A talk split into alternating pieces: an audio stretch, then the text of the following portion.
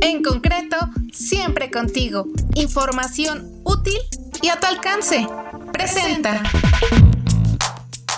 Y hablemos de cuáles son los mejores créditos que cada quien debe escoger, cuáles son las características en las que debe de fijarse eh, quien lo va a solicitar y sobre todo en la gran, gran diversidad de créditos, la oferta amplia para pago de hipoteca, para la mejora de hipoteca, créditos más liquidez, combinaciones diferentes como la de cuenta Infonavit más crédito bancario, el Cofinavit, el Fobiste para todos, son créditos con los organismos nacionales de vivienda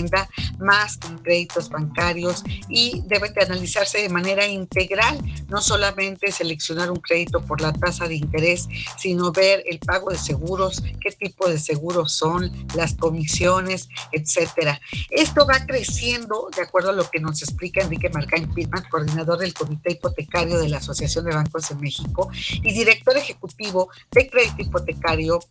e Inmedia Auto de HSBC. Él nos habla de cómo se logró el récord de colocación de créditos en 2021, pero que este año no pinta nada mal. Así que vamos a ver la tendencia creciente de colocación de créditos que es impulsada también por una fuerte competencia entre las instituciones financieras en México. Escuchemos.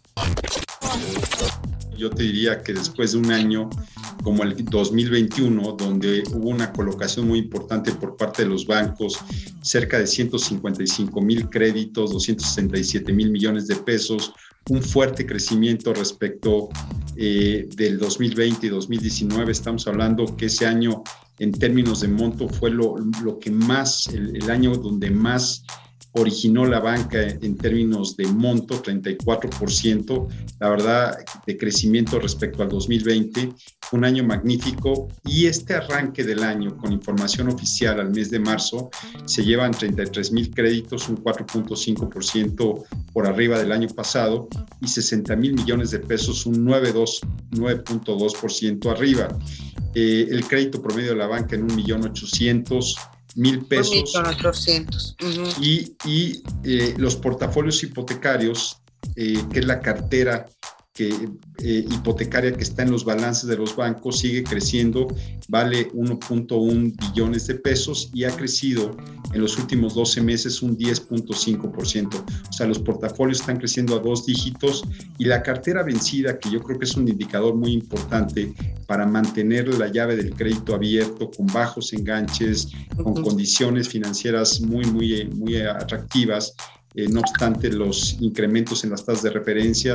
la, realidad es que está en 3.05, cuando llegó a estar en el punto más alto durante la pandemia, en 3.6, hoy día está en 3.05. La verdad es que también ha tenido un comportamiento bastante positivo los portafolios hipotecarios, bancarios, y eh, yo creo que todo esto son noticias favorables en un entorno donde también el tema de las tasas de interés con información a marzo, eh, la tasa de interés promedio ponderada de adquisición está sobre 9.06. que claro, esto refleja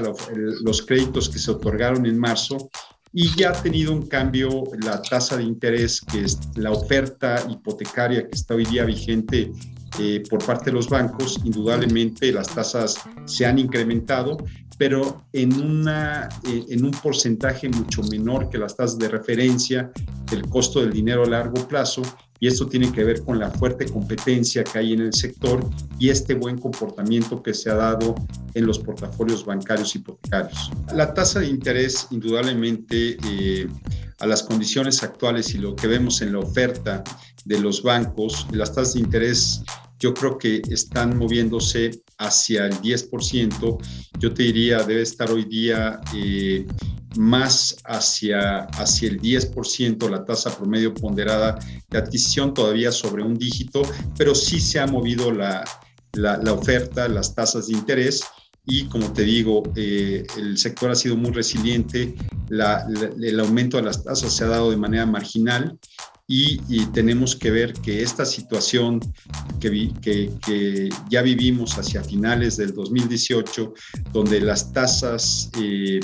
para darte una idea, el bono a 10 años estaba arriba del 9%, como está hoy día, arriba del 9%, pero las tasas de interés en ese entonces estaban aproximadamente en un 10.3%, la tasa promedio, la tasa de adquisición promedio ponderada, y hoy está, eh, yo te diría, con base en la oferta intermedia que tienen los bancos, está bajo del 10%. Entonces, sí ha habido un tema yo creo que muy positivo que tiene que ver con la competencia, la fuerte competencia que hay en el sector. Vemos al producto hipotecario como un producto de largo plazo que nos permite vincular al cliente y estar en el momento más importante que es la adquisición de una vivienda.